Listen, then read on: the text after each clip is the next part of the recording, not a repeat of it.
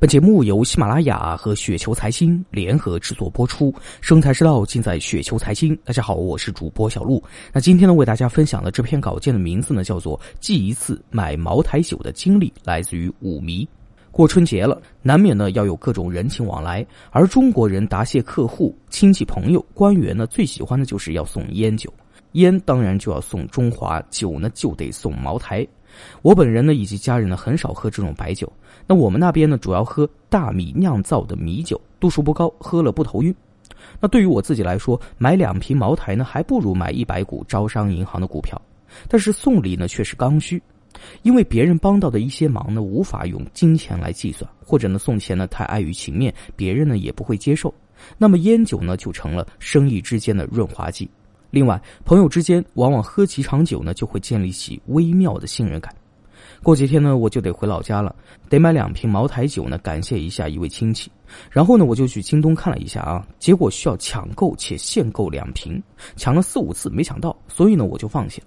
然后呢，我就在雪球里面问了一下各位球友是怎么买的，有的说天猫，有的说茅台云商，也有的说去实体店或者是去专卖店看看。然后我就一一去试。结果发现了天猫已经下架，需要预约七十二小时内反馈。但是我呢，过两天就得回老家了，所以呢，我只能去实体店买。因为一七年买过永辉超市的股票，所以呢，对这家超市比较有好感，也想顺便去看一看永辉的人气怎么样。然后我就打车来到深圳的南山茂业店。这家永辉超市呢，并不是太大，位于茂业百货负一楼。超市的入门口呢，就是酒类，各种都有。我就直奔飞天茅台而去，结果销售员告诉我已经卖断货了，正在从平湖那边调个两箱过来。如果要买呢，需要等两小时。然后说五粮液、泸州老窖也挺好的。我说我就要茅台，没办法，想着呢还有两个小时。然后呢，我就去附近的天虹店的家乐福看了看，结果家乐福里面有茅台，但是呢只有两百毫升以及一千毫升的。两百毫升的标价呢是八百八，一千毫升的标价呢是五千三百元。问售货员呢，为何没有五百毫升呢？被告知已经卖光了。然后我又问他，五百毫升标价不是一千四百九十九吗？怎么这个一千毫升的标价五千三？他说一千五呢是有价无货，外面呢早就已经炒到两千多一瓶了。想想也是啊，有钱不赚的是傻子。茅台的控零售价措施似乎在家乐福这里没有起作用。既然家乐福店买不到，而专卖店呢在后海那边，所以呢我还是决定在永辉等一下。然后呢，我又折回永辉，这次发现已经有三位呢在排队等茅台了。这个时候呢，有一位销售经理呢过来问我们几个啊，各要几瓶？大家都说两瓶。但是呢，有一位穿西装的小伙子说啊，你们这里的酒能保证是真的茅台吗？然后那位销售经理就有点不开心的说啊，你如果担心是假茅台，你可以不买。这位小伙子呢，果真就不买了。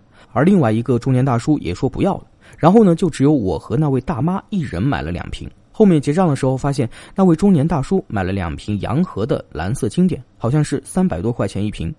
结账的时候呢，需要登记姓名、购买数量以及手机号。我想呢，这应该是防止内部员工拿出去套利。结账后呢，我在开发票的时候，那位收银员问那位销售经理说：“刚才不是有四个人要买吗？”那位销售经理说：“有个傻逼啊，担心是假酒。”那么我为什么就不担心是假酒呢？第一，我信任永辉。这样一家把新鲜做到极致、得到腾讯加持的企业，管理绝对比较严格，不会自砸招牌。第二，我相信茅台呢没有那么多的假酒。首先，真假难辨呢是假货得以泛滥的一个重要条件，而真假茅台呢太容易分辨了。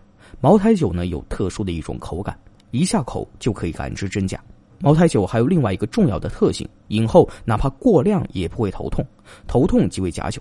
正因为真假茅台酒极易分辨，假茅台酒呢很难卖得出去，不是一瓶都卖不出去，但不可能泛滥。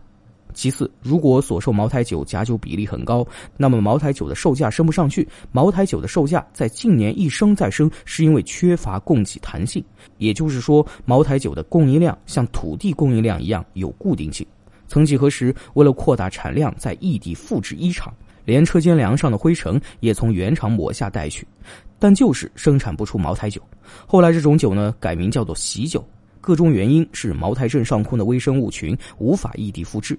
如果假茅台酒真是泛滥的话呢，供应量的固定性就破坏了，售价很难升得上去，不跌下去呢就算是万幸了。